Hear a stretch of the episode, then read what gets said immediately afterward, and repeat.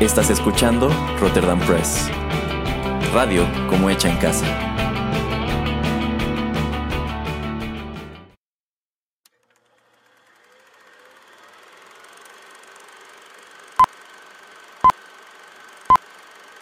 Rotterdam Press presenta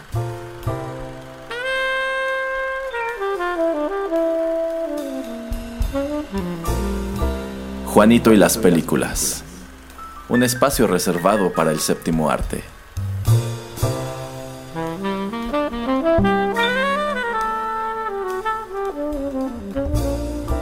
Ocupa tu butaca. Comenzamos.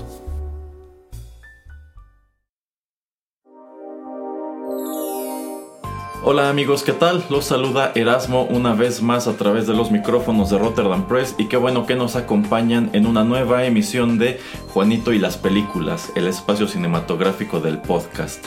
Y a ver, en primer lugar tengo el gusto, no tan gusto, de que me acompañe el titular del programa, el señor Juanito Pereira. ¿Cómo está, señor Pereira? ¿Cómo que no tan gusto si este es mi programa?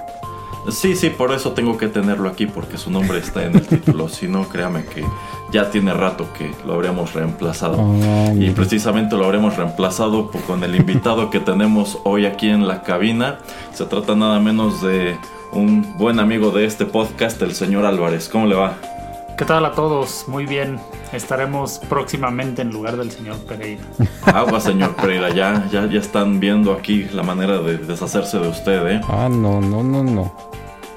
Y bueno, estamos aquí para comentar una película que la verdad sea dicha, eh, bueno, desde que se me ocurrió dije, quiero invitar al señor Álvarez a que platique con nosotros sobre ella, en vista de que el señor Álvarez es un gran entusiasta de la aviación, cuenta con numerosas horas de vuelo como pasajero nada más, pero tiene esas horas de vuelo.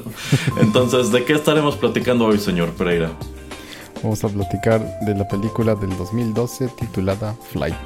Así es, Flight del año 2012, dirigida por Robert Zemeckis y estelarizada por Denzel Washington.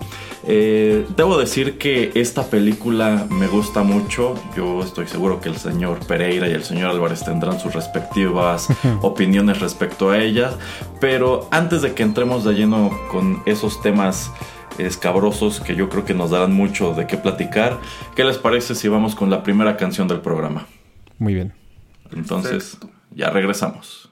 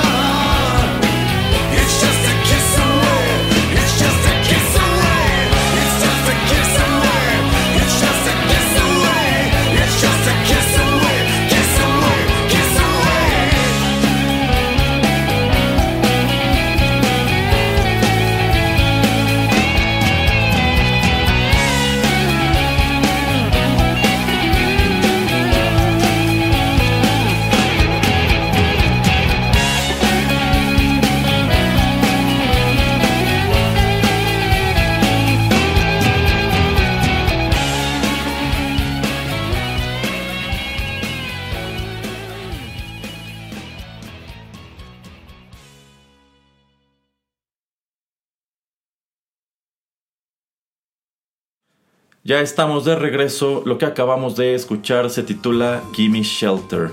Esta versión corrió a cargo de una gran banda. Esta, versión corrió a cargo de Stone Sour y los acompaña también Lizzie Hale. Eh, ellos graban este cover en el año 2005, pero esta canción por supuesto que es original de los Rolling Stones del año 1969.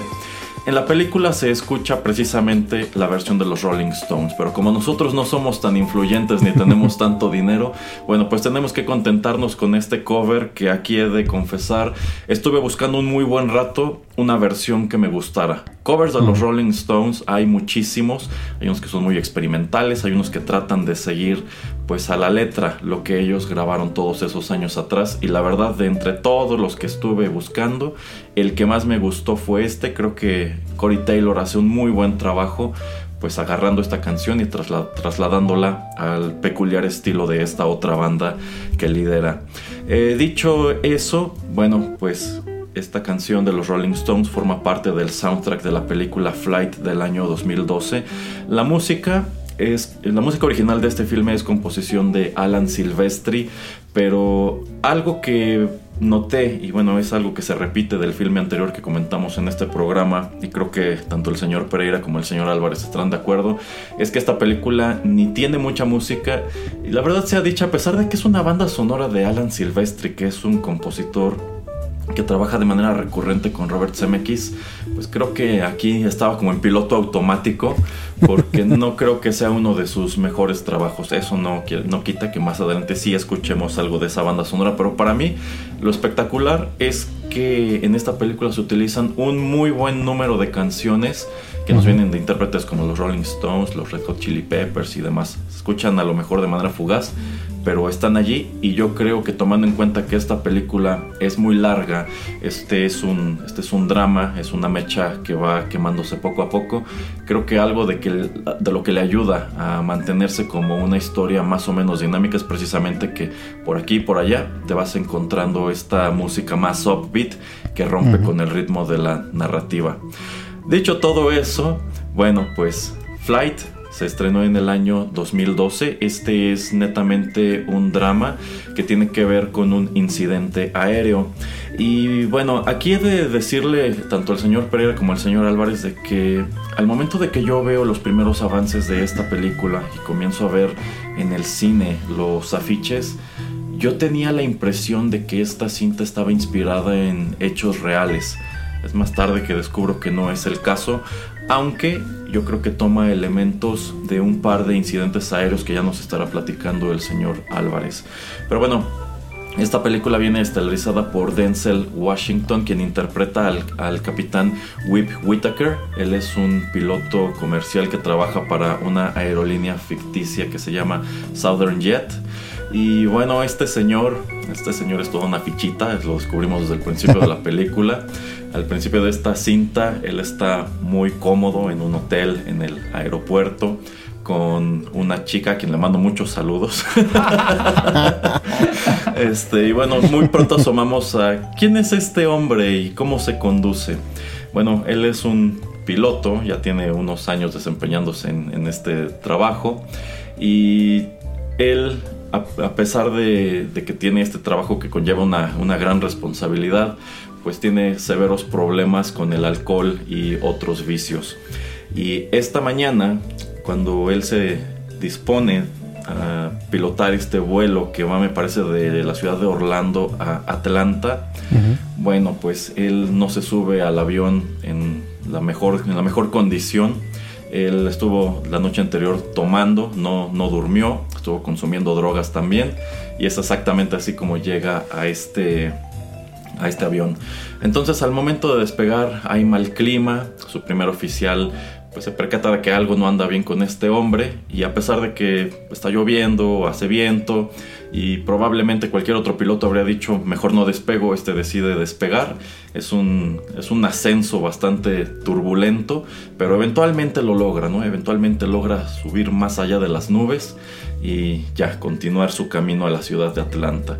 Y es precisamente ya en la última etapa de este viaje que el avión presenta una falla mecánica, comienza a caer en picada y bueno, en una escena que yo creo que es muy intensa y sin lugar a dudas podremos decir que es de lo más llamativo de esta película, pues bueno, tanto el piloto como el primer oficial comienzan a realizar un número de cosas para tratar de detener esta picada, al final de lo cual pues Whip llega a la conclusión de que la única manera es invertir el avión, lo cual da pie a una, un par de tomas muy espectaculares.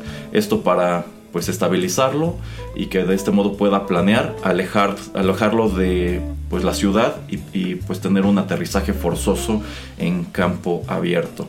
Y esto eh, eventualmente pues nos lleva a lo que ya es como tal la narrativa principal de la película, que tiene que ver con el aftermath de este incidente.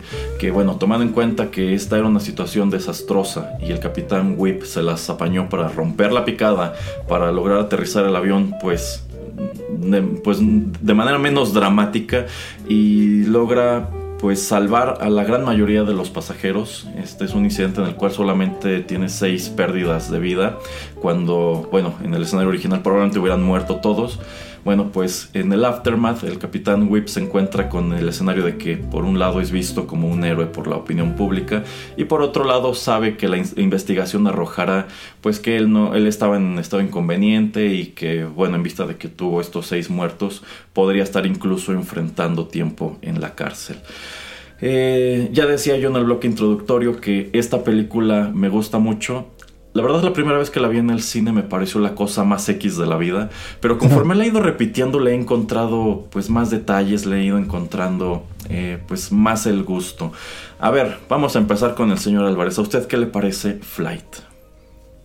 Pues digo, a mí me gusta por el tema que es de aviación, obviamente, pero también como aficionado y conocedor del tema de aviación, pues sí tiene muchos elementos que pues digo, si es una película dominguera.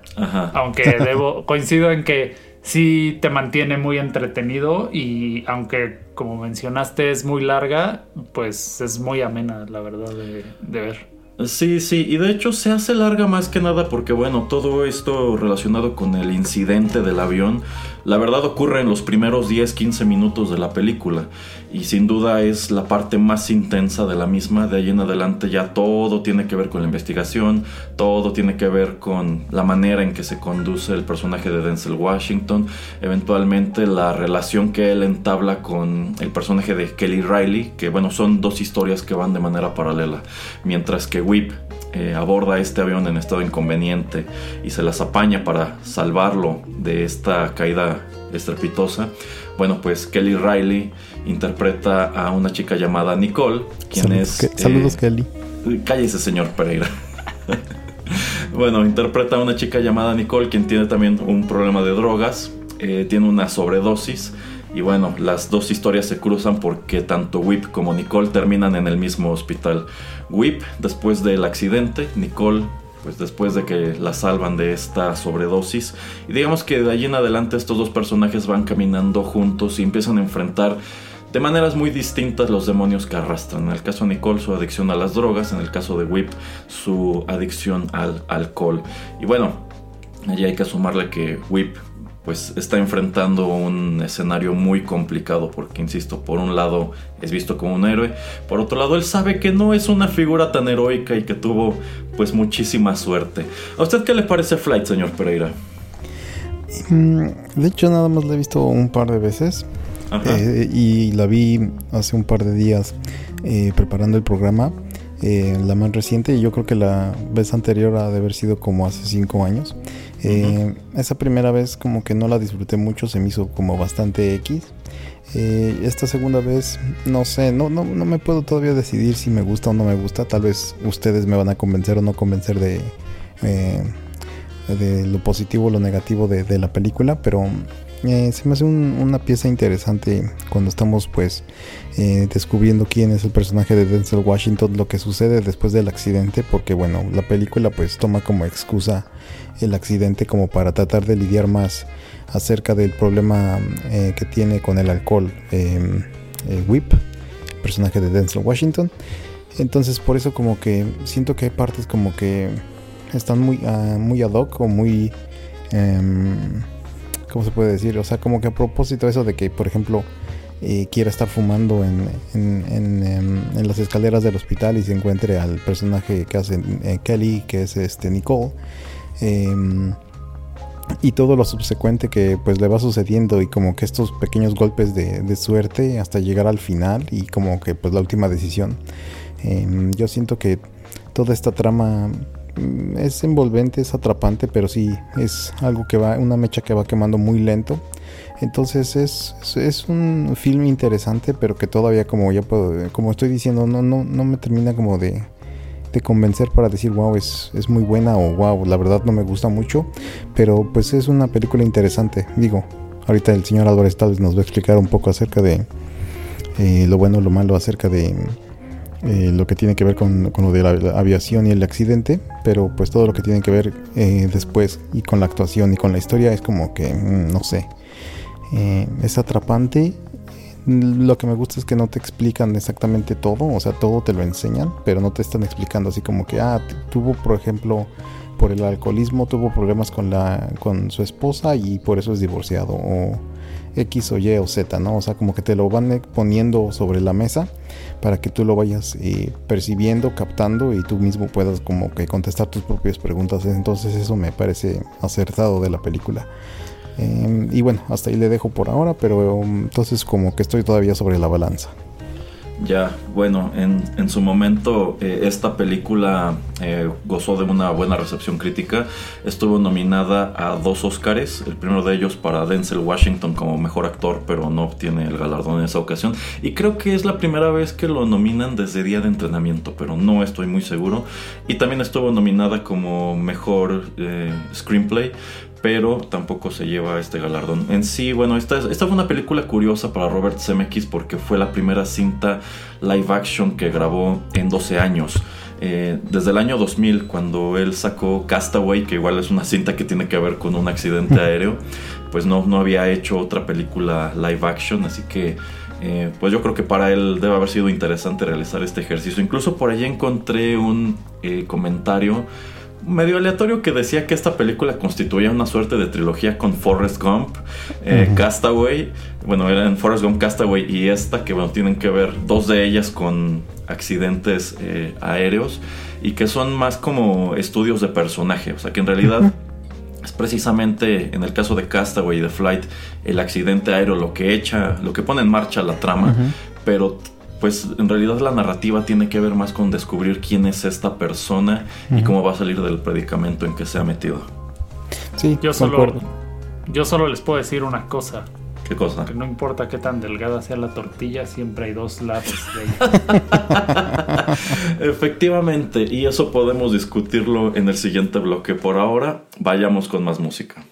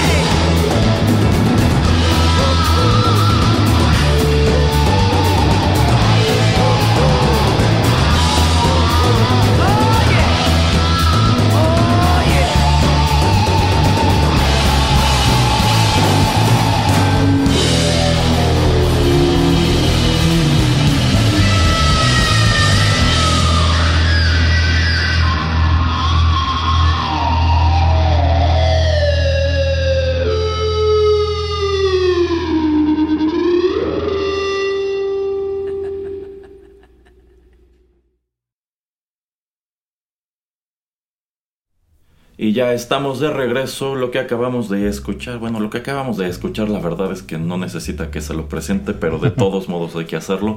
Eso fue Sympathy for the Devil. La versión corrió a cargo de Ann Wilson. Es una grabación del año 2015, pero esta canción de nuevo es original de los Rolling Stones del año 1968. Y Gimme Shelter y Sympathy for the Devil son dos canciones de esta banda que aparecen en la película. De hecho, Gimme Shelter se escucha también en los avances de la misma.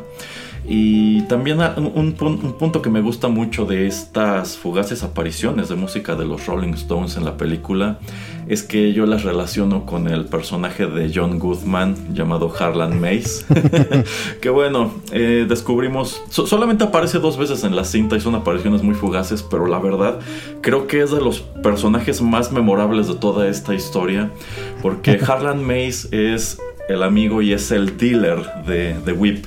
Después del accidente, cuando Whip está en el hospital y ya lo dan de alta, bueno, pues quien va a recogerlo es su amigo, su amigo Harlan.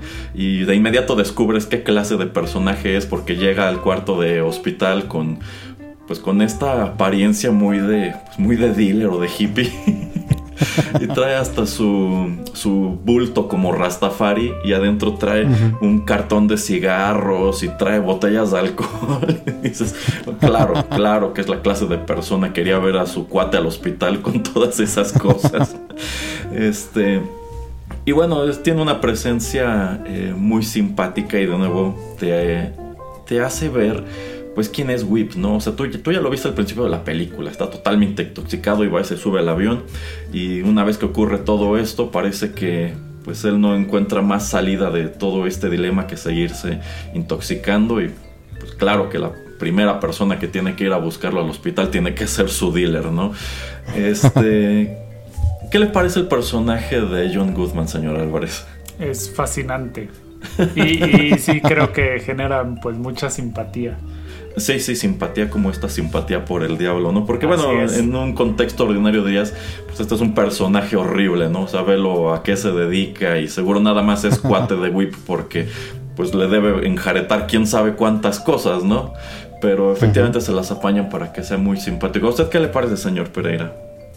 Sí, es un personaje bastante agradable y... Em, como que no va con la película, ¿no? Entonces es como, que también que lo hace eh, resaltar y lo hace como que un punto, un eje importante en las decisiones que tiene que hacer Whip. Eh, entonces sí, es por eso que yo creo que es muy memorable. Sí, sí, yo, yo diría que es prácticamente el comic relief, insisto, esto es netamente un drama, es una película larga, la narrativa transcurre de manera bastante lenta, pero se las apaña para ser entretenida.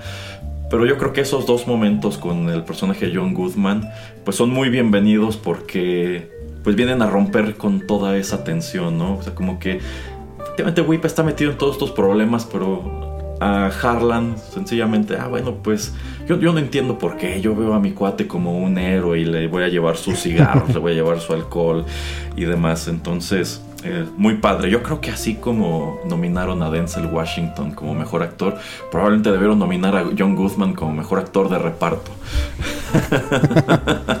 Porque sí, creo que es de lo que más te llevas de, este filme. Pero bueno, en este bloque quisiera que comentáramos un poco de lo que es la investigación posterior al, al, accidente, que es lo que constituye como tal el grueso de esta, de esta narrativa.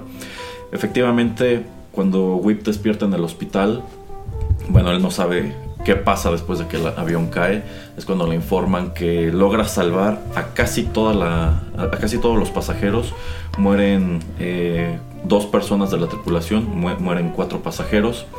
Eh, una de las sobrecargo que pierde la vida en este incidente es precisamente con la que él estaba al principio de la película, con quien llevaba pues una relación romántica. Eh, y bueno, me gusta que cuando él despierta ya lo están esperando allí de su sindicato de pilotos y ya está lista la autoridad aérea también para interrogarlo y saber qué pasó. Y pues por un lado como que dicen, sí, está sorprendente lo que él hizo, ¿no? O sea, era un escenario desastroso y salva a casi todos los pasajeros. Pero al mismo tiempo, pues tenemos que hacer nuestro trabajo, tenemos que investigar qué pasó, ¿no? O sea, esto, esto de quién fue culpa. Y creo que logran explicártelo muy bien. O sea, lo que, lo que procede aquí es que tenemos que averiguar qué pasó y quién va a llevar la responsabilidad de estas de, este accidente y de estas seis personas que mueren. Entonces, o podemos digamos que tenemos que ver quién se va a quedar la bolita, o la aerolínea, o el fabricante de la aeronave, o en su defecto el piloto, porque podría ser pues, un error suyo, podría ser negligencia, no lo sé. Y eso obviamente es lo que más preocupa a WIP. Y le consiguen a WIP un abogado pues muy interesante y muy mañoso interpretado por Don Cheadle. Nos explican que este es un abogado que se dedica precisamente a esto, a trabajar para el sindicato de pilotos y ayudar a, personajes como Whip que se encuentran en un problema como, como este.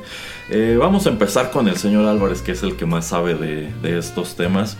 A ver, usted que ha leído mucho de aviones, usted que ha estado en tantos aviones, eh, ¿Cómo ve todo esta, toda esta cuestión de la investigación después del accidente?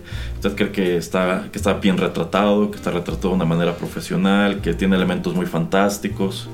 Mm, bueno, en cuanto a cómo se conduce la investigación, creo que sí es muy real o al menos muy, muy cercano a la realidad, salvo algunos detalles, ¿no? Este, por ejemplo, bueno, es simplemente mi opinión yo no creo que en una investigación, por ejemplo, se fueran a tomar la molestia de contar lo que había en la basura.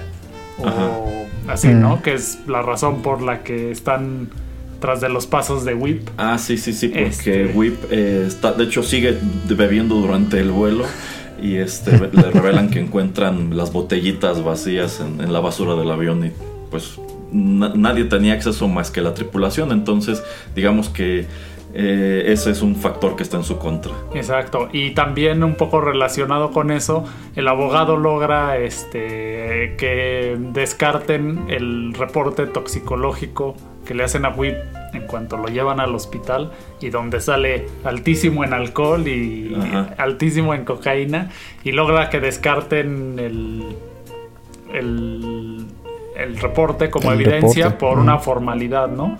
Este, pues la verdad yo no creo que eso fuera a suceder en la realidad, ¿no? Yo creo que si fuera el caso, este, las autoridades se encargarían de hacerle a WIP cuantos exámenes fueran necesarios para asegurarse pues, de su condición.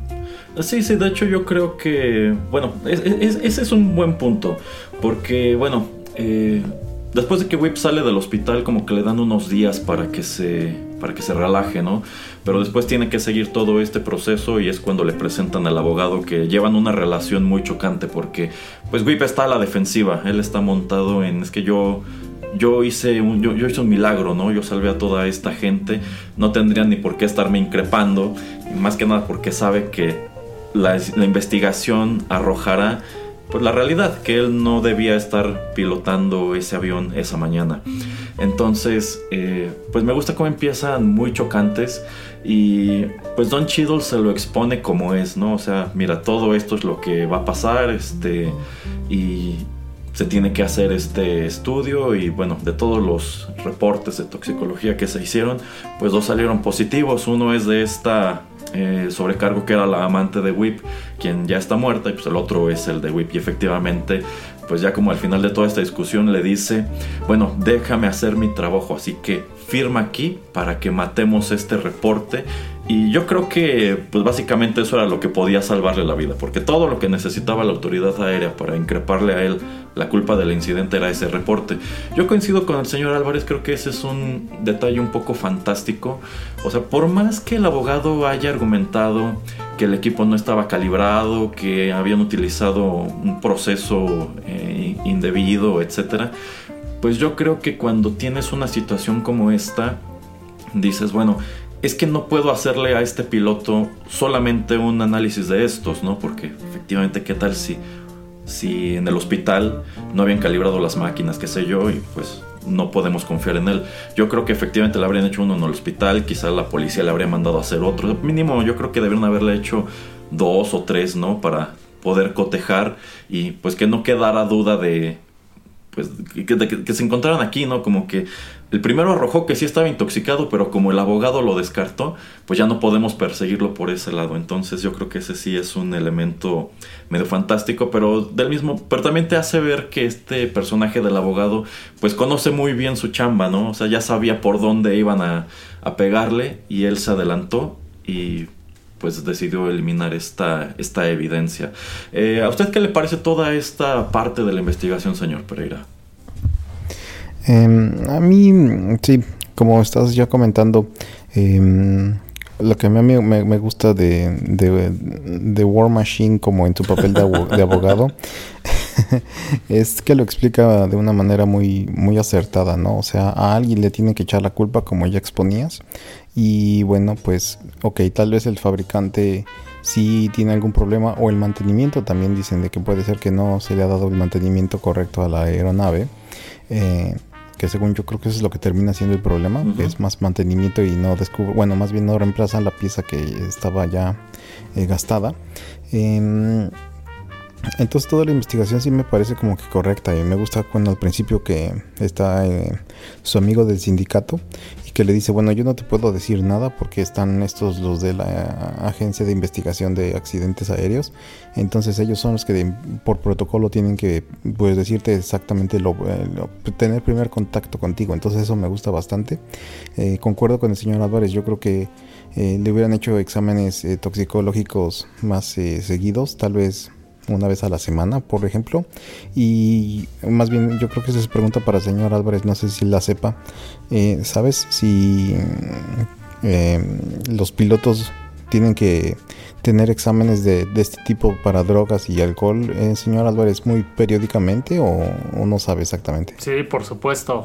Es bueno, y no solo los pilotos, todo, todo el personal o sea, incluidas azafatas y personal de tierra que trabaja en los aeropuertos, tienen que estarse checando constantemente. No sé la frecuencia con la que se las pidan, pero sí, es, un hecho. Y son, o sea, por lo mismo que es un tema de mucha seguridad, este, deben ser muy estrictos al, al respecto. O sea, en, su, opinión profesional, señor Álvarez, ¿usted diría que en la vida real el capitán Whip definitivamente no estaría trabajando en esta aerolínea? No, no, y quizás si eh, supongamos Mm, tuviera gusto por el alcohol, pero seguramente si hubiera llegado intoxicado no le hubieran permitido volar el avión, O sea, así de sencillo. Sí, sí, porque bueno, algo que te queda muy claro cuando se sube al avión es que tanto el primer oficial como su sobrecargo se dan cuenta de que, de que no va bien, ¿no? O sea, porque el primer oficial lo ve como entra pues muy sospechoso, cómo se da su golpe de, de oxígeno y pues está haciendo todos estos comentarios que no debería estar haciendo y pide un café, pide aspirinas y también pues, como que la sobrecargo se da cuenta, ¿no? O sea, viene en mal estado, pero también más adelante te revelan que pues él y esta sobrecargo se conocen de mucho tiempo atrás, llevan trabajando mucho tiempo y pues ella sabe, sabe la clase de persona que es, sabe que es un vicioso de carrera, ¿no? Entonces yo me imagino que por ahí debe ser normal. Ah, Whip llegó borracho al trabajo. Bueno, es cualquier, es cualquier otro martes, ¿no? este, pero sí, yo también considero que es fantasioso que una persona así, porque bueno, si algo nos queda claro cuando él llega a esta granja donde solía vivir, es que pues le gusta mucho el alcohol, o sea, me gusta mucho esa escena cuando llega y como que al principio le está muy pues muy dolido y muy arrepentido, ¿no? Porque Harlan le lleva todas estas botellas al hospital y le dice, no, no, no, llévatelas, ya no voy a tomar. Y cuando se lo llevan a la granja, lo primero que hace es sacar todas sus botellas y demás, pero dices, es que no son tres botellas, o sea, saca botellas de cajones, de vitrinas, del refrigerador, tiene quién sabe cuántas, cuántos cartones de cerveza en el refri. dices, no hombre, este es un vicioso de carrera. Y pues empieza a deshacerse de todo pero pues eventualmente la adicción lo sigue persiguiendo y pues no, no, no, puede dejar de tomar, que yo creo que es una representación muy real también de pues cómo opera una persona alcohólica, ¿no? O sea, hay personas que tienen este problema y cuando están sobrias como que sí les cae el 20 de chin, ¿no? Ya voy a dejar de tomar y pues incurren en conductas como esta de voy a deshacerme de todo este alcohol, pero a los 15 minutos ya están yendo a comprar más, ¿no? Entonces, eh, creo que sí es fantasioso que Whip estuviera operando este avión, pero eso me lleva a otro punto que también me gusta mucho. La primera vez que vi la película es algo que pasé muy por alto, pero ahora que la estuve repasando, eh, dije, es que aquí también nos están dando un buen, un, buen pedazo de información, que es cuando Whip, su amigo del sindicato y el abogado, van a ver al dueño de la aerolínea, que esta es una aerolínea que está pues basada en la ciudad de Atlanta y van a ver al dueño a un estadio de béisbol porque al parecer es un empresario que tiene un buen número de negocios. Y lo primero que les comenta el dueño es que él ni siquiera quería tener esta aerolínea, que ese fue un capricho de su papá y que él y su hermano pues la conservaban porque el papá la había comprado, pero si por ellos fuera ya se habrían deshecho de, de ella. A mí lo que esa escena me arroja es que esta es una aerolínea pues que no es profesional. O sea, el dueño no le, no le interesa, el dueño probablemente preferiría dedicarse nada más a su equipo o su estadio de béisbol, pero tiene la aerolínea porque tiene que tenerla. Eh, entonces yo veo que quizá lo que le daría cierto realismo a que un personaje como Whip esté operando aviones de manera constante es que a la, aerolínea ni siquiera le interesa. ¿O a usted qué le pareció esa parte, señor Álvarez? Sí, yo creo que el, pues ciertamente el dueño pues expresa desinterés y hasta desprecio por su negocio de aerolínea. Pero por lo que comentan en la escena de la reunión, pues creo que al final del día la aerolínea opera bastante bien. y, porque, por ejemplo, el líder sindical dice, no, no, no, queremos que siga usted volando porque nos va re bien con usted. Entonces, pues eso, ¿no? Sí, o sea, quizás sí hay desinterés, pero pues por lo que se ve es un negocio que al final del día marcha bien, ¿no? Quizás sí sus procedimientos pues dejan mucho que desear. ¿A usted qué le parece esa parte, señor Pereira? Eh, bueno, nada más antes, para que no se me olvide, eh, sí quiero comentar que me parece una película muy bien escrita en el guion y no dejar pasar eso de que, bueno, existe negligencia por parte de muchas personas, ¿no? O sea, primero por la zafata Caterina, la que es la, bueno, pareja, amante, lo que sea de, de Whip, eh, pues por estar también siendo, bueno, ingiriendo alcohol y, pues tener altos niveles de alcohol cuando va a entrar al, viaje al, al, al, viaje, al avión. Em, de esta otra zafata que ya lo conoce por 11 años y sabe de, pues, de, cómo es él. Entonces, de haber durado tanto tiempo, pues dejándolo tomar, yo creo que también es muy, muy de negligencia. Y este, el copiloto que pues dice, ah, no, nunca he volado contigo. Entonces, pues como ya decía el señor Erasmo, de, pues algo está aquí como mal. Entonces, mm, yo tengo que alzar la voz y decir, ok, tú no puedes volar, estás incapacitado, o yo voy a ser el primer piloto en este viaje, porque pues, o sea, no, no tienes la capacidad de, eh, de decidir claramente y va a ser la última vez que tú lo hagas y pues tal vez de esa manera ni, ni hubieran salido del aeropuerto hasta que este sistema de lluvia o esta tormenta hubiera pasado. Entonces eso también como que se me hace pues algo que le ponen un punto como que, como, como comentaba al principio, o sea, no nos están dando las respuestas, pero pues nos ponen ahí ciertas em, claves o ciertas este, escenas donde pues uno como el espectador puede ir armando lo que es el personaje de Whip. Y en esta escena donde pues están todos reunidos con el dueño de em, de la aerolínea y los abogados, pues también, o sea, ahí todos ya saben de la fama del piloto.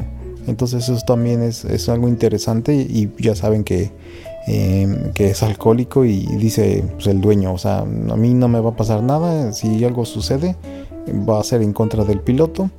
Em, entonces así como que hagan desaparecer este, este problema y si no pues voy a tener que dirigir todo el, asunto a él. Eh, pero eso es algo como que muy interesante y que te enseña que, ok, este avión por muchas razones no tenía que haber volado ese día, ¿no? O sea, aparte de las fallas técnicas, eh, las fallas también de, recursos humanos y eh, de todo el personal eh, que estaba pues en cabina, ¿no? En ese, en, ese día. y bueno, sí concuerdo con el comentario de que pues tal vez como al dueño no le importa tanto, como que yo creo que estos em, niveles de, de seguridad o de ver los protocolos que se cumplan tal vez como que pues, vienen valiendo menos, ¿no? Entonces, como que es algo que te hace, que te transmite que no es una aerolínea seria Y, pero pues sí, o sea, eso también es un punto interesante de cómo lo está viendo también el dueño de la aerolínea. Eh, sí, de hecho durante esa charla el dueño le pregunta tanto al líder del sindicato, bueno, el representante del sindicato como al abogado, si WIP sabe que irá a la cárcel, pero el abogado está muy convencido de que él puede evitar esto y pues pareciera que la preocupación del dueño es cuánto dinero va a tener que dar en indemnizaciones a la gente que murió y a toda la gente que vaya a demandar por el accidente, ¿no? Eh, señor Álvarez, ¿qué tan desastroso es para una aerolínea un accidente así, económicamente? Bueno, pues normalmente sí puede resultar muy desastroso, aunque es frecuente que las aerolíneas tienen seguros, ¿no? De hecho, todo digamos, todos los actores de la industria de la aviación tienen seguros porque hasta cierto punto este, se reparten la responsabilidad. En primer lugar, la aerolínea, pero es frecuente que la aerolínea no sea la dueña del avión, sino que lo rente. Entonces la compañía arrendadora también tiene un seguro y de la misma manera el fabricante del avión y el fabricante de los motores y así todos, ¿no?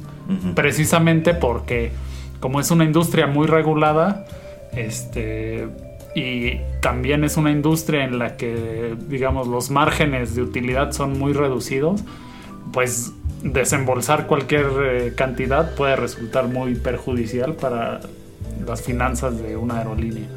Entonces, pues normalmente, ¿de dónde sale ese dinero? Pues de las pólizas de seguro. O sea, en este caso el dueño que está preocupado de que lo que tenga que gastar en, indemnizaciones pueda quebrar su aerolínea, pues no está tan bien fundamentado. No, ah, o sea, eh, el caso sería que le probaran a él pues una omisión en sus procedimientos o algo así. En ese caso quizá la aseguradora sí diría, pues sabes qué... No pago. No pago, pero pues en la mayoría de los casos saben su negocio y consiguen que pague la, la aseguradora. Ya, ya, ya, ya, muy bien. Bueno, pues eh, vamos con más música y ya en el siguiente bloque quiero que comentemos algo de lo que es el acto final de esta película que creo que es creo que es muy interesante, creo que da mucho para la plática y pues quiero que desmenucemos con el señor Álvarez otros cuantos aspectos técnicos de lo que vemos aquí en la pantalla. Ya regresamos.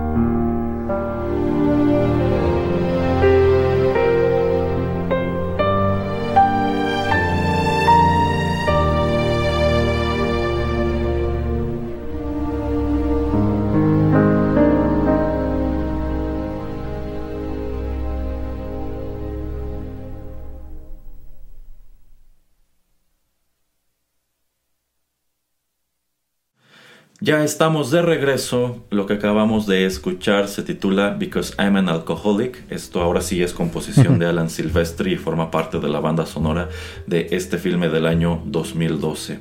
Les decía al principio que yo creo que en este punto o para esta película Alan Silvestri estaba como en piloto automático porque la verdad es que no hay mucha música. La música que él escribe para la película siento que no tiene tanto protagonismo como podría ser la música de un Back to the Future, por ejemplo, en donde también es una colaboración entre CMX y Silvestri.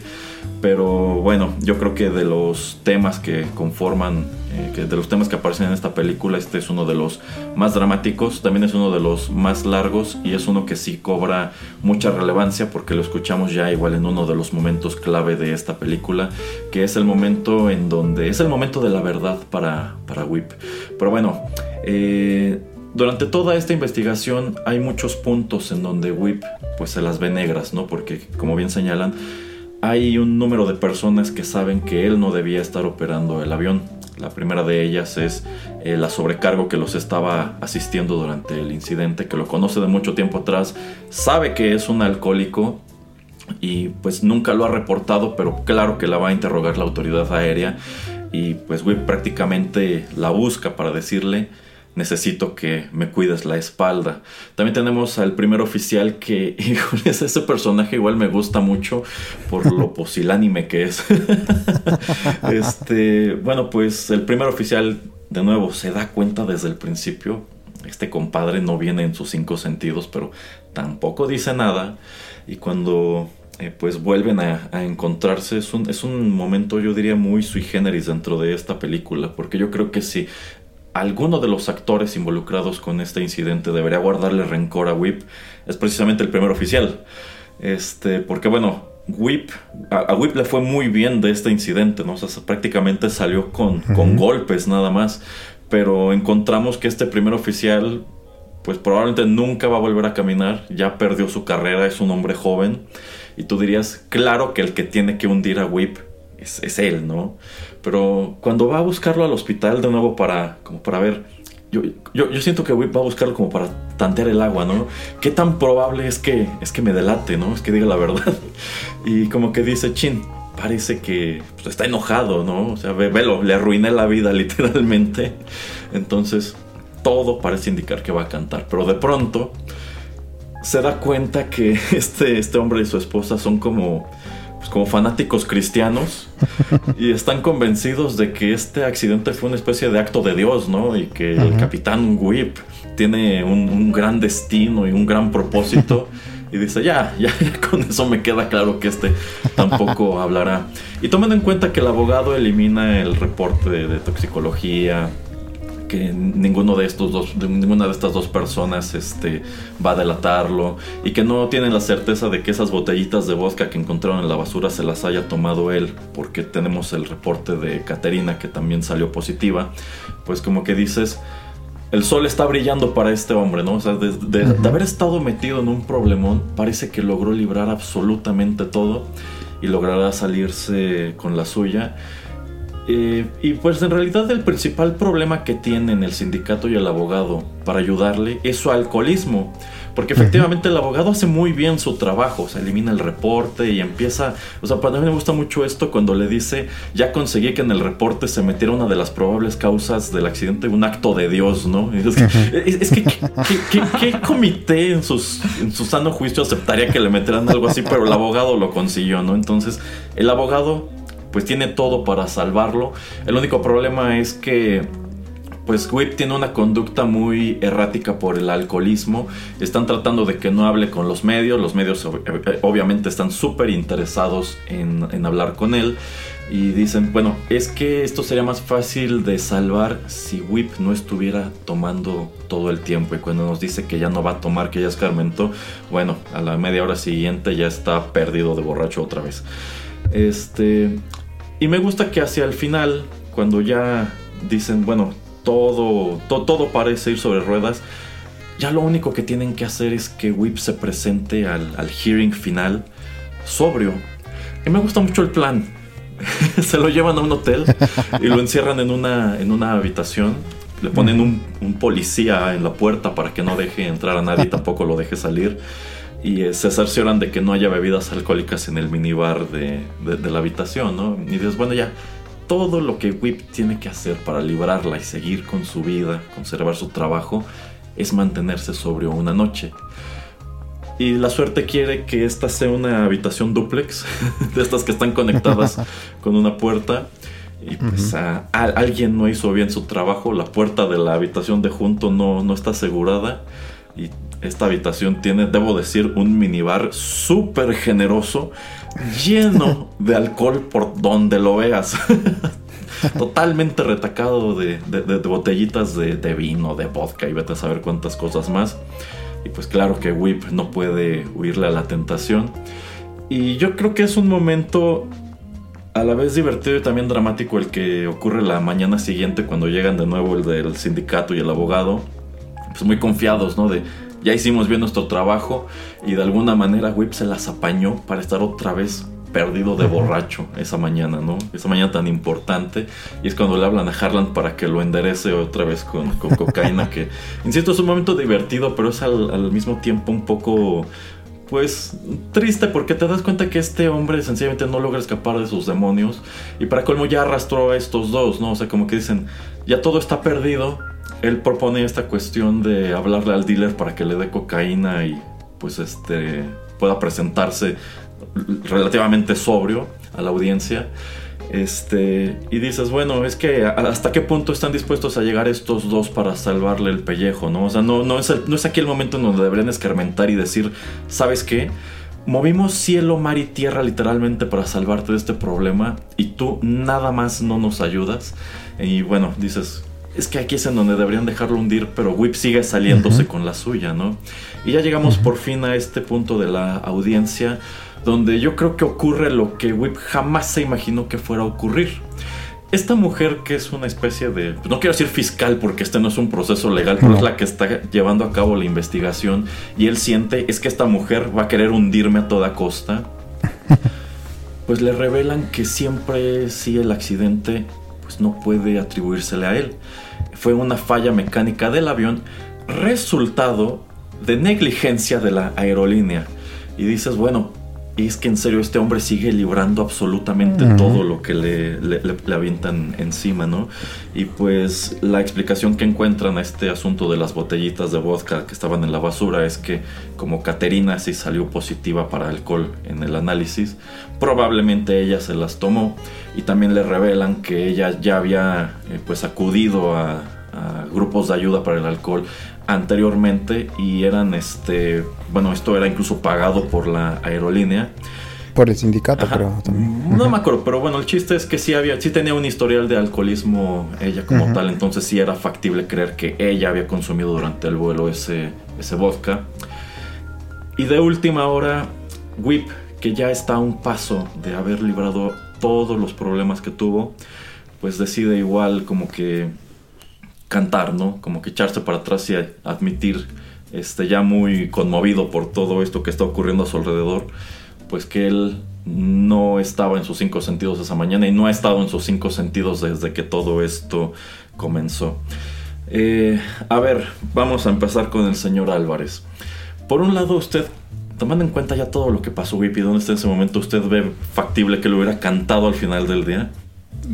Pues no, yo creo que es un final bastante inesperado. Pero a mi parecer, aunque pues allí básicamente acaba la carrera de piloto de Whip, para mí personalmente ese es el momento en que sí, sí lo convierte en héroe, ¿no? Porque tiene el valor de, pues ahora sí que enfrentar sus demonios sin importar las consecuencias, ¿no? E incluso pues es hasta donde cierto punto yo le encuentro valor a la película, más allá del entretenimiento, porque pone el dedo en la llaga de pues un problema muy serio que hay, que es el alcoholismo y las adicciones, ¿no? Y que entre nosotros hay personas quizá muy talentosas que pues son esclavas de las sustancias, alcohol o drogas, y que al final del día pues no no lo dicen y no lo revelan, quizá por vergüenza, ¿no? Aunque como Whip, este, pues muchas veces se lleven a muchos entre las patas.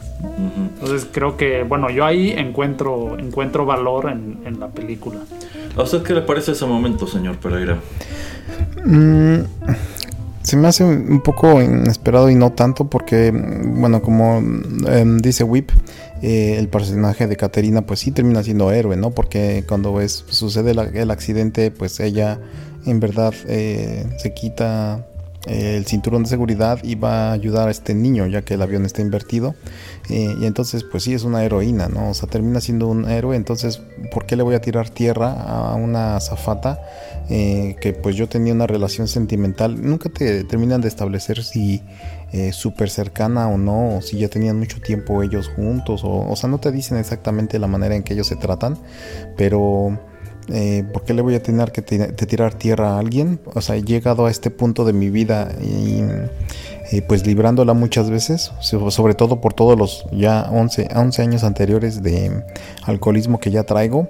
entonces, bueno, se me hace, pues sí, algo que, podría haber sucedido, eh, pero unos pasos antes también te explican que, ok, necesitamos buscar a alguien responsable, porque no me explico de qué, cuál es el problema de que la azafata se hubiera tomado este par de botellas, o sea, tal vez estaba o el, el, mismo bueno el piloto tal vez no porque pues tiene que controlar el avión pero digamos ah pues es que seguramente se las tomó porque pues estaba muy tensa después de el ascenso y que hubo muchísima turbulencia, entonces como para calmarse pues se tomó esas dos botellas, ¿no? O sea, ¿cuál, cuál sería el problema? O sea, estuviera, es, hubiera sido algo malo, sí, pero ¿qué? O sea, siguió haciendo su trabajo como tenía que hacerlo y hay muchos testigos, docenas de testigos que vieron que ella hizo muchas cosas como para ayudar a todos los pasajeros. Entonces como que no, no sé también por qué hubiera habido un problema en eso.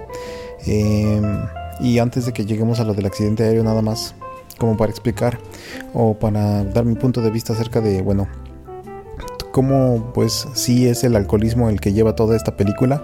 Eh, al principio pues vemos a Whip después del accidente y cómo pues en verdad es una persona sola, ¿no? Y a la única persona a la que él se le ocurre pues llamarle es a su dealer, como para que lo asista y le ayude, etcétera. O sea, no tiene amigos. Yo creo que el alcoholismo seguramente ha, ha hecho que mucha gente se aleje de él. Después vemos que también la ex esposa, hasta su hijo se han alejado de él. Entonces como que es una persona muy solitaria en ese, en ese sentido.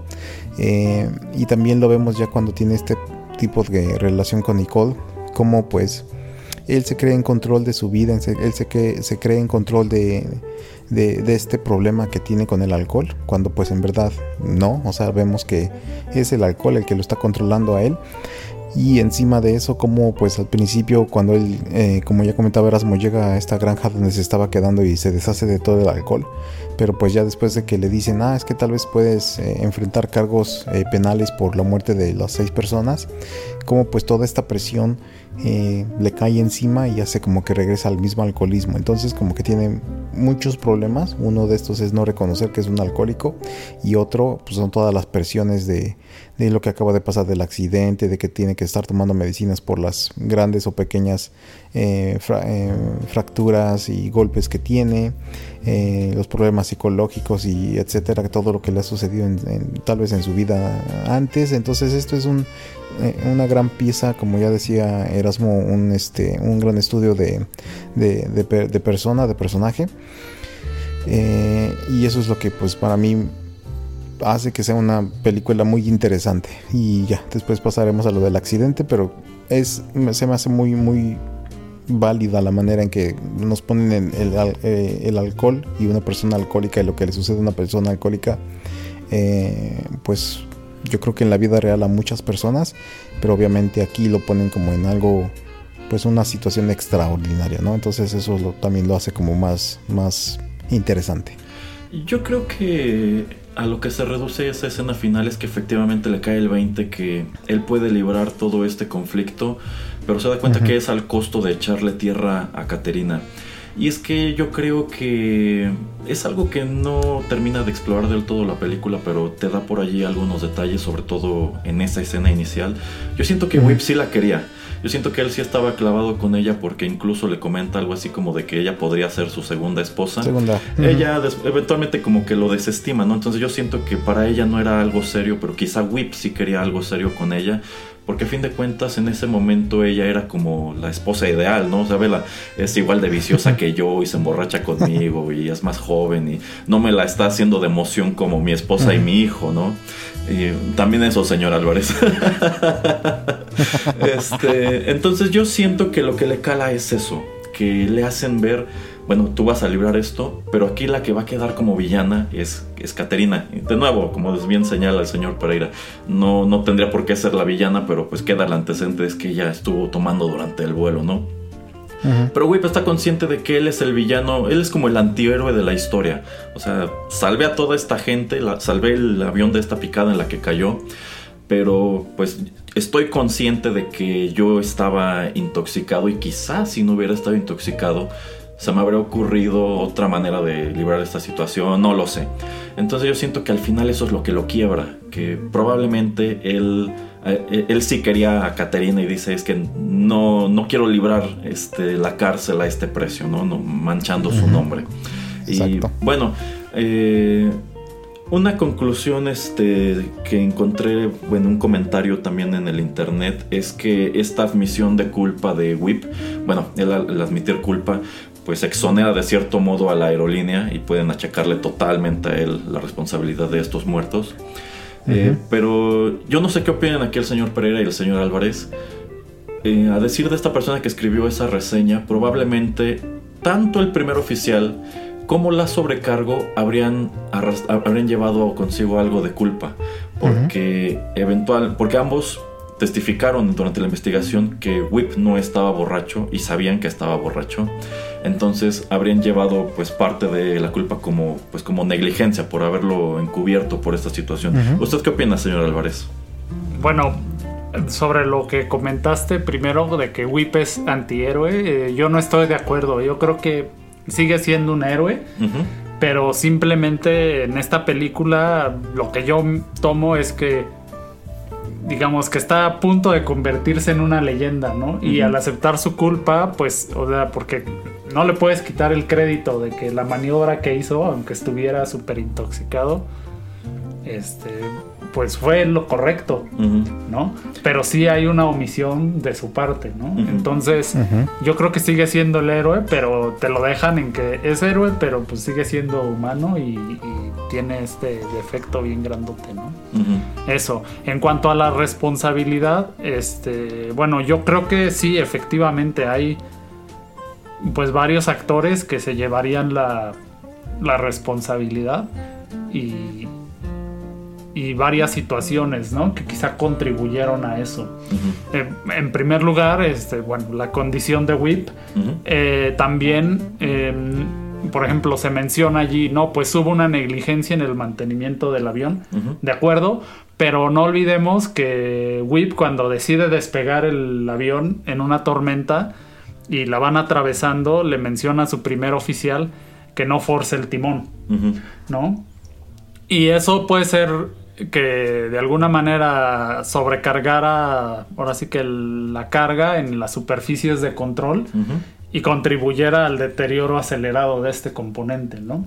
Es algo que ya ha pasado, por ejemplo, pasó en 2001, poquito después de los choques de las Torres Gemelas, un vuelo de American Airlines iba despegando de Nueva York y cayó sobre Queens porque justamente encontraron vientos cruzados y uno de los pilotos, este, ahora sí que forzó mucho uno de los pedales y digamos le metió mucha carga al avión, se desprendió este el timón del avión y pues quedaron sin control, ¿no? Entonces esa condición pudo haber contribuido pues a lo que sucedió después, ¿no? Y entonces yo creo que ya ahí se va repartiendo la culpa, ¿no? En primero, pues sí, el, mantenimiento.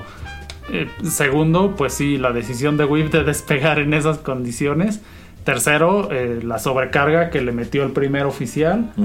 Y después cuando quita el piloto automático para empezar el descenso, bueno, ya se ven en esa situación.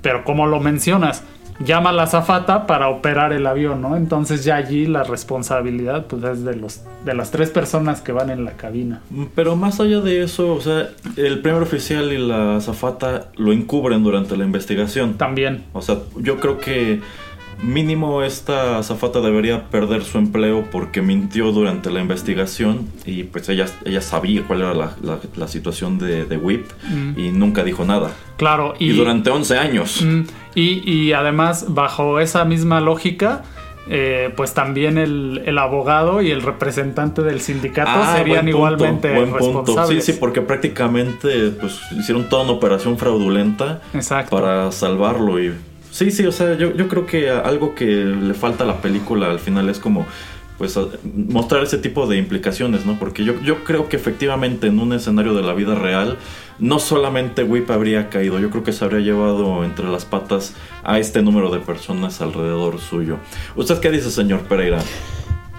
Sí, yo siento que mm, sí es compartida mm, la, culpabilidad y yo digo que hay varias capas, así como también lo comenta el señor Álvarez. Eh, y para mí algo importante que creo que no hemos eh, ah, dicho es que yo creo que el, principal problema ah, antes del alcoholismo yo creo que es el ego de, de Whip. O sea, porque su ego es el que hace que pues tome pista y despegue con ese clima, ¿no? O sea un piloto con un poquito más de humildad hubiera dicho, ok, me voy a esperar. Intoxicado, no intoxicado, etcétera. Eh, no creo que alguien hubiera tomado esa decisión eh, si no tuviera un ego tan grande. Entonces no sé qué opinen de eso, porque también como que en varias partes de la película nos, eh, comentan eso, ¿no? De que pues él se siente como un personaje muy, muy grande, muy extraordinario. No que lo diga, pero como que lo eh, emana, ¿no? O sea, como que así es como lo percibe mucha gente. Entonces, yo creo que ese es también un gran problema que tiene él y pues que es lo que puede pues hacer que la pequeña bola de nieve se empiece a hacer grande cuando pues ya suceden todas estas cosas y el final trágico. Eh, y es precisamente aquí donde quiero que comentemos lo que yo creo es lo, lo espectacular de la película, que es el accidente. Eh, Robert Zemeckis lo puso al principio. Yo quise dejarlo al final porque creo que es algo, es, algo que da para, para, el comentario. Que tiene que ver con toda esa dinámica, todo lo que ocurre en el avión durante el despegue, durante el vuelo y también durante el accidente. A ver, señor Álvarez. De entrada, ¿qué tan realista es toda esta secuencia inicial en donde un piloto podría llegar borracho, su primer oficial darse cuenta y pues quedarse callado? Mm, pues no, o sea, ya lo comenté antes, seguramente, o sea, incluso la azafata ni lo hubiera dejado subirse al avión, ¿no? Eh, pero ¿qué, tan, ¿qué tantas facultades tiene el personal o la tripulación en un escenario así? Porque, o sea, la, cabeza del avión es el piloto. Pero, por ejemplo, ¿qué tan facultado está el primer oficial para reportar, no sé, a control aéreo a alguien, saben que mi piloto viene intoxicado, no podemos despegar. Yo creo que muy, muy facultado porque, bueno, más que autoridad, seguramente todos reciben entrenamiento para esas situaciones, para no encubrir esas situaciones, porque pues claramente te puede ir la vida de por medio, ¿no? Y en el caso del primer oficial, en, en la aviación, eh, justamente este, no, no se permiten los vuelos de una sola persona, sino que son dos personas por un tema de redundancia, ¿no? Y porque, como comenta el señor Pereira, ya sea porque estés intoxicado o, te creas este, muy bueno, pues los humanos cometemos errores de juicio, ¿no? Entonces, ¿cómo disminuyen eso? Pues cuando hay dos personas en, la cabina, ¿no? Porque la suposición es, si yo no puedo pensar bien, la otra persona este, me, lo, va a hacer notar. Y además, en cuanto a jerarquía, los dos pilotos siempre tienen la misma jerarquía. Lo que se hace es repartirse la carga de trabajo. Usualmente, em, quien es piloto, si mal, perdón, quien es capitán, si mal no me parece, es quien opera las comunicaciones y y los instrumentos del avión. Y normalmente el primer oficial es el que pues va ahora sí que físicamente moviendo el avión, ¿no? Esto con el mismo objetivo de repartirse la carga de trabajo y que les permita estar más alerta de la situación de vuelo. O sea, en este caso están al revés porque vemos que quien pues decide quitar el piloto automático y subir de manera, manera manual es el capitán. Sí, bueno, en este caso vemos un total desorden en la cabina porque a veces va volando el primer oficial y luego toma los controles WIP y de la misma manera las comunicaciones. Entonces ya desde ahí te das cuenta que pues nadie está siguiendo los procedimientos, ¿no? Eh, ¿Cómo ve este primer oficial, señor Álvarez?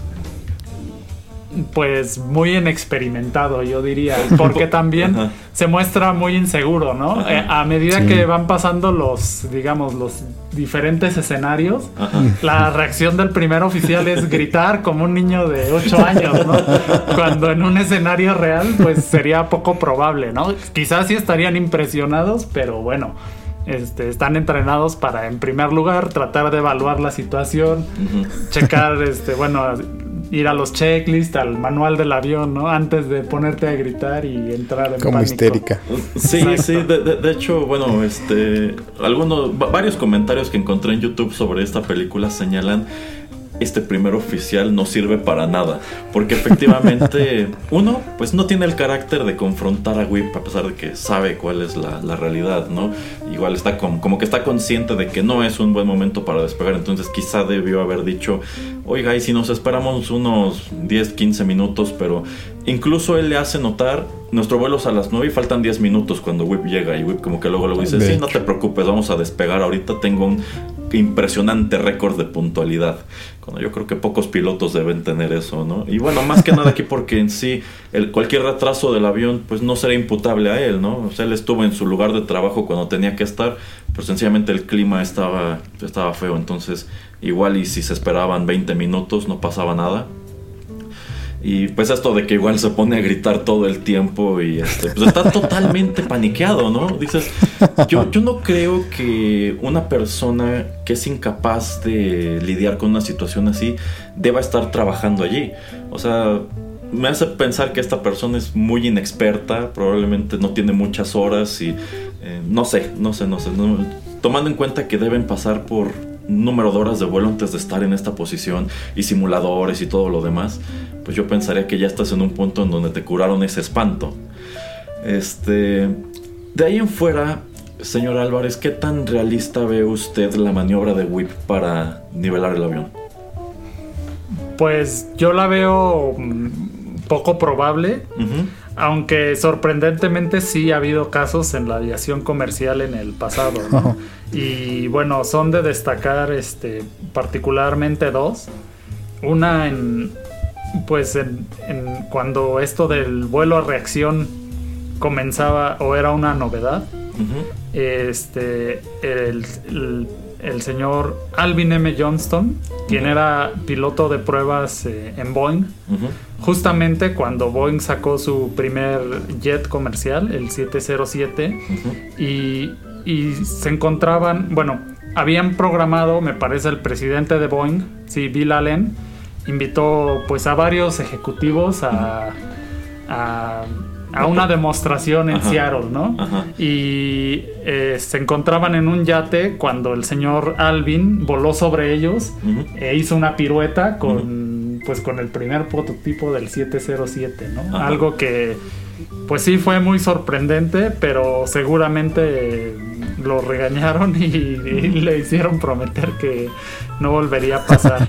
y bueno, otro ejemplo eh, más trágico eh, fue el del vuelo de Alaska Airlines, el vuelo 261, que se accidentó el 31 de enero de 2000 cuando volaba de los, bueno, la ruta era Puerto Vallarta, Seattle, con una escala en San Francisco. Y justamente iban cerca sobre la volando sobre la costa oeste de Estados Unidos, cerca de Los Ángeles, cuando perdieron el estabilizador de la cola y los pilotos en su sus intentos por estabilizar el vuelo pues sí invirtieron el, avión y lograron volar pues por bastante tiempo de esta manera. Aunque bueno, este, este vuelo terminó de manera muy trágica, ¿no? No tuvieron la, suerte de Whip. Eh, se estrellaron en el océano. En el océano, sí. Y todos murieron. Sí. Ajá, entonces, eh, bueno, eh, tengo entendido que Robert Zemeckis se inspiró un poco precisamente en ese caso de Alaska Airlines para esta película. O sea, la idea de esta cinta es que en algún momento iban a poner un avión de cabeza. Este, bueno, esto nos demuestra que sí es posible poner de cabeza estos aviones porque por allí una de las reseñas que encontré este, señalaba, enfatizaba que era imposible, que si tú tratabas de poner un avión de estos de cabeza lo más probable es que le rompieras las alas. Pues pueden pasar muchas cosas, pero al final del día yo creo que puede suceder. Ya. Este, también otra opinión que encontré era que igual era una manera astuta de, tener la picada esta de invertir el avión, pero tomando en cuenta todas las... Eh, bueno, todas las cuestiones técnicas y la altura a la que está, la velocidad que llevan y demás, señalan que quizá no le hubiera dado tiempo de voltear el avión, sino que a lo mejor durante la maniobra pues hubieran terminado de, terminado de desplomarse o sencillamente no hubieran tenido tiempo para planear, ¿no? Porque efectivamente lo, invierte, lo vuelve a, poner derecho y ya es como pueden planear y ya él lleva el avión este, a campo abierto y es en donde decide, este, decide caer. Eh, ¿Usted cree que tomando en cuenta todos esos factores le habría dado tiempo de hacer esto y más tomando en cuenta que el primer oficial que traía? Sí, bueno, pues es, eso es un, un punto muy discutible de la película porque en cuanto se desestabiliza el avión, Whip comienza a tomar decisiones, ¿no? Como que dice, bueno, ya nos estamos cayendo, este, vamos a voltear el avión y inmediatamente empieza, ahora sí que a hacer todos sus preparativos para, para caer. Cuando en un escenario de la vida real, pues como comenté, hay una serie de pasos que, pues por entrenamiento, quizá este. Mm, harías antes y pues te consumen tiempo, ¿no? Tiempo, tiempo muy valioso. O sea, en la vida real, digamos que Whip no se habría puesto a improvisar como aquí. Pues es poco probable. Y considerando el estado en el que estaba, eh, pues mucho menos probable. Aunque ha habido casos donde, donde sí, digamos, la experiencia del piloto ha contribuido a que pues improvisen durante el vuelo y, eso ha contribuido a un desenlace favorable, ¿no? Y el ejemplo más notable es el, vuelo del capitán Sully, que aterrició en el Hudson en, 2009, pero bueno, eso será para, para, otro episodio de este programa. Eh, uno de los motivos por los cuales yo creía que esta película estaba inspirada en hechos reales es porque efectivamente aparece eh, tres años después de aquello de el aterrizaje en el, en el Hudson. Entonces como que por ahí se me deben haber cruzado los cables y dije, a lo mejor esto sí sucedió. Pero bueno, eventualmente también se hizo una película sobre ese incidente que se llama Soli es este, con Tom Hanks y creo que es dirigida por Steven Spielberg, aunque no estoy muy seguro. A ver, señor Álvarez, usted vio esa película. Claro. Y si comparamos esta escena de accidente aéreo con la manera en que retratan lo de Soli que se ocurrió en la vida real, usted viendo las dos películas, ¿cuál dice esta está mejor hecha? Sí. Eh, bueno, sin duda alguna la de Soli creo que sí va más apegada a un evento real, pero pues porque está hablando de un evento real y creo que el, el, objetivo de los filmes es como distinto el tono de las historias, ¿no? Aunque también me gustaría eh, comentar, y no creo que sea casualidad, hay bastantes paralelismos entre Whip y Soli, ¿no? Porque ambos pilotos, bueno, como ya comentaba el, señor Pereira, este, hay como una un exceso de confianza por parte de Whip en sus habilidades. ¿Y de dónde viene esto? Porque cuando lo va a ver el representante del sindicato y está en el hospital, que es su amigo, como que recuerda que Whip estaba, era piloto en, en la Marina de Estados Unidos y por lo que da a entender, pues bastante destacado y además tuvo ya bastante carrera en una aerolínea antes, ¿no? De eso viene y en el caso de Soli también, bueno, fue piloto en la Fuerza Aérea muchísimo tiempo. Este, creo Soli comenzó a volar desde los 16 años, aviones fumigadores o algo así. Sí, porque también comenta muy peso que él aprendió a volar como desde los 14, igual en el avión fumigador. Exacto, entonces Ahí, hay muchos paralelismos entre los dos. Y digo, la única diferencia es que uno es un vicioso empedernido y bueno, por lo que sé, el capitán Soli es una persona que le encanta pegarse a los procedimientos. ¿Qué, tan común es que estos pilotos comerciales tengan ese trasfondo de haber sido pilotos militares, señor Álvarez? Eh, llega a ser común, aunque yo creo actualmente como la aviación comercial ha crecido mucho, ya digamos son menos. Sin embargo, los pilotos militares, pues es un es un paso muy natural que dan en sus carreras cuando, bueno, se tienen que retirar de la aviación militar, que usualmente pues es muy jóvenes y con bastante experiencia.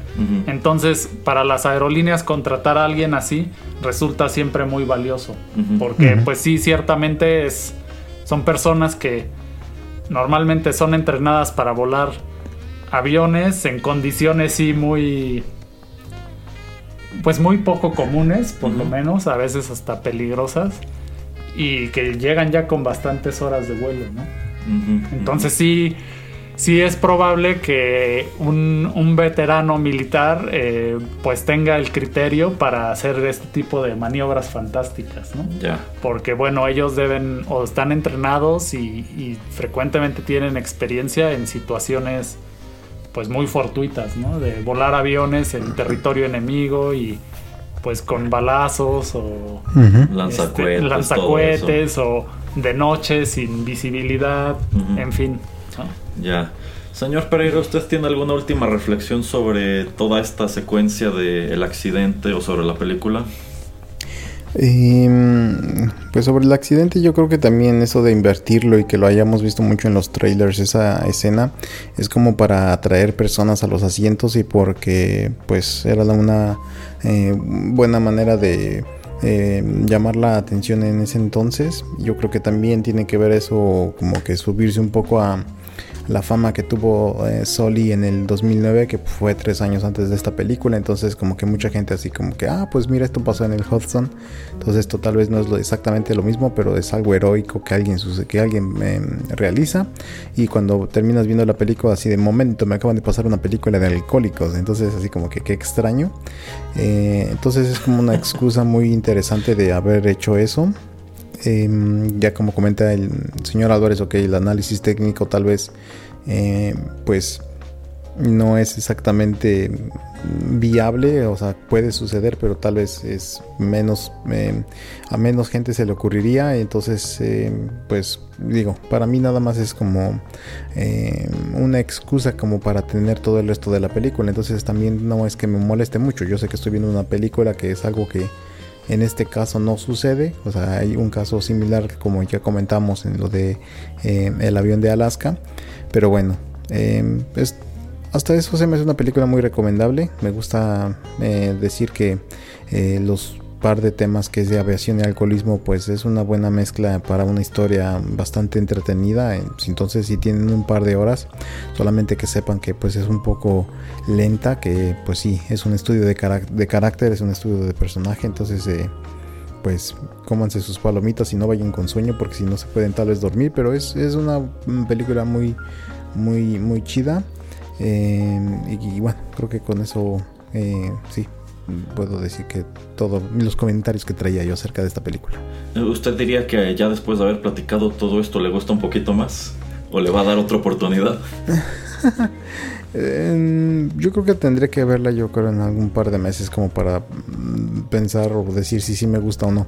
Es que también eso de que mm, eh, él no entienda de que mm, le están diciendo que no puedes ya tomar alcohol porque si no las consecuencias van a llegar a ti como que él como que él no lo registra entonces como que también eso de que no pida ayuda etcétera es un problema que pues yo siento como que si tú ya te las viste negras en un accidente de esas magnitudes yo creo que luego luego pues eh, tratas de buscar ayuda no o sea tal vez no dejas el alcohol así de 100 a 0 como él trató de hacerlo en, lo, en esta granja pero sí como el personaje de Nicole que trata de ir a, juntas de alcohólicos anónimos, que tiene un sponsor, que trata de pedir ayuda, etcétera, que trata de pues rehabilitarse, em, porque es esta como que, sí, es algo que literalmente impactó tu vida y pues que hubiera sido eh, una película que obviamente le hubiera hecho menos interesante, pero como que eso como que me irritó poquito, ¿no? Entonces como que, ah, maldita sea, ¿por qué no lo hace?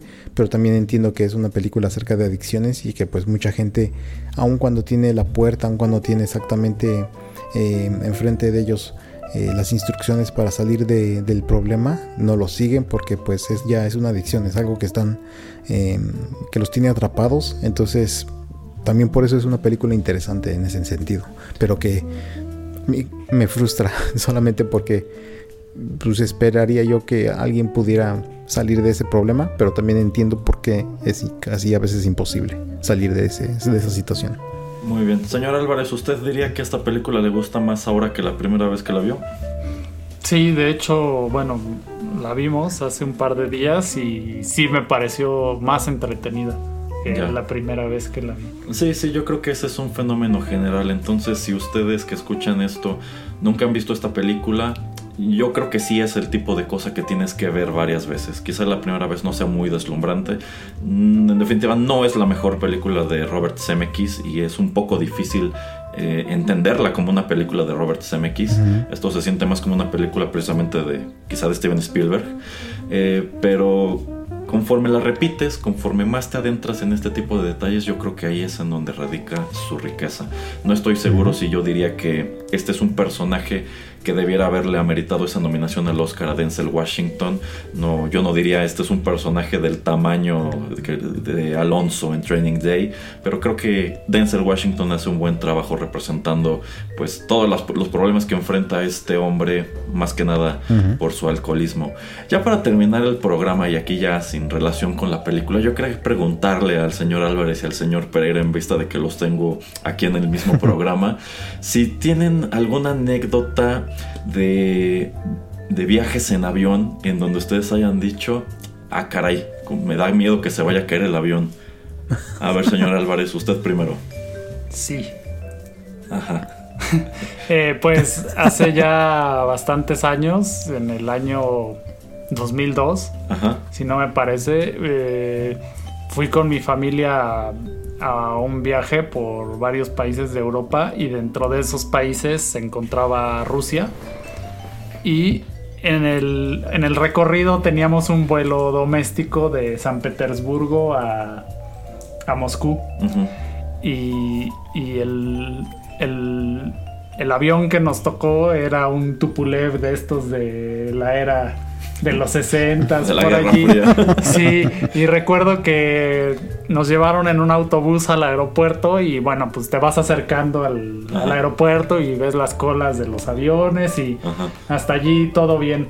Pero ya cuando estábamos abordando el avión y te paras en la escalerilla justo antes de entrar al avión, por ejemplo, recuerdo que observabas la pintura del avión y pues tenía los brochazos, así se veía con, brochazos y las, por ejemplo las llantas lisas y, luego en el pavimento del aeropuerto la junta entre el concreto le crecía la hierba y entonces se notaba bastante deteriorado y pues sí fue un vuelo que que, que, nos tuvo en suspenso a toda la familia. Y también recuerdo mucho el, el momento de despegar, eh, bueno, entró el avión a la pista y comenzó a acelerar, pero pues yo supongo que era más bien como un carreteo en la pista, o sea, fue al al, otro lado de la pista y después de un ah, giro para se puso a zigzaguear. No, no, no, o sea, sobre la pista entró y tenía que ir al otro extremo, ¿no? Pero digamos aceleró bastante, o sea, se sentía como ya el despegue, pero no, solo estaba carreteando. y ya después frena, da la vuelta 180 grados, ahora sí el despegue y, y recuerdo mucho el despegue también, pues sí era un tipo de despegue que hubiera hecho Witt. Muy con mucha pendiente y yo recuerdo al menos que pues sí fue fue memorable, ¿no? Pero ya lo que fue el vuelo como tal, igual fue inestable. No, el vuelo bien, pero también durante el vuelo, bueno, mi hermano iba sentado junto a mí y recuerdo que había un servicio de pues que sirven bebidas y nos dieron un chocolate, pero recuerdo que la mesita que estaba enfrente, de entrada era metálica como oh. del material de la repisa que estamos viendo. Y recuerdo que cayó, bueno. Se bajó. Se bajó. Y que cuando la zafata le puso a mi hermano el vaso de su refresco en la mesita, la mesita se cayó. Entonces sí, sí, era este. Eh, pues sí, no, no, no, no podíamos confiar bastante en esos aviones. ¿Y qué tal aterrizó ese avión? Pues bien, o al menos yo me sentí muy aliviado cuando tocamos tierra. usted, usted, señor Pereira, ¿qué, ¿qué, malas experiencias ha tenido en el aire? No, digo, después de algunas dos, tres eh, ocasiones con mucha turbulencia y sobre todo si vas mm, hasta lo más atrás del avión, pues sí se siente todavía peor.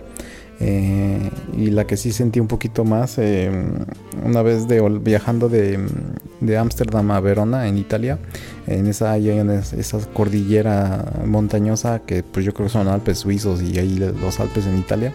Em, de repente nos agarra una ráfaga y yo creo que sí descendimos así, pero cañía unos 10 segundos. Y ya nada más dice el piloto después así como que, ay, sí, disculpen, como que tú nos agarró un poco el aire. Yo no mames. Agarró un chiflón, señor Pérez. Exactamente. Así como que, ay, eso fue nada más el paso por la montaña. Y a usted disculpe, yo así, no, avisa, desgraciado.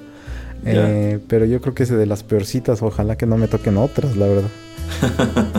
ya el, señor Pereira la, vio cerca. Imagínese, señor Álvarez.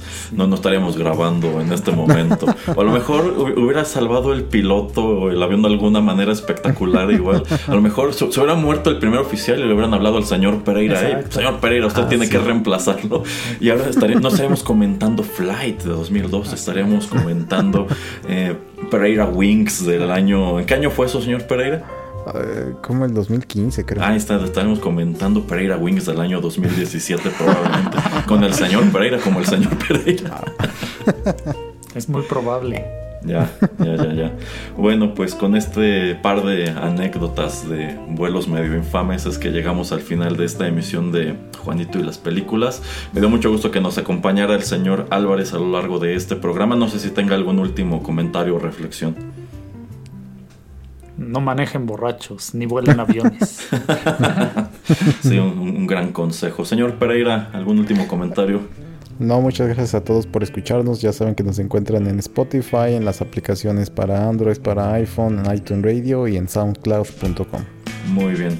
Pues muchísimas gracias por la sintonía. Gracias al señor Álvarez por acompañarnos, al señor Pereira. Y ya saben, los esperamos aquí en los nuevos contenidos de Rotterdam Press. Hasta la próxima.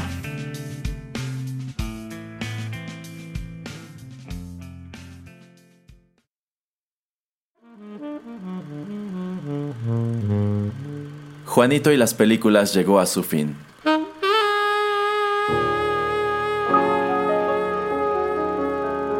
Pero no te vayas todavía, que hay permanencia voluntaria. Quédate con nosotros en Rotterdam Press.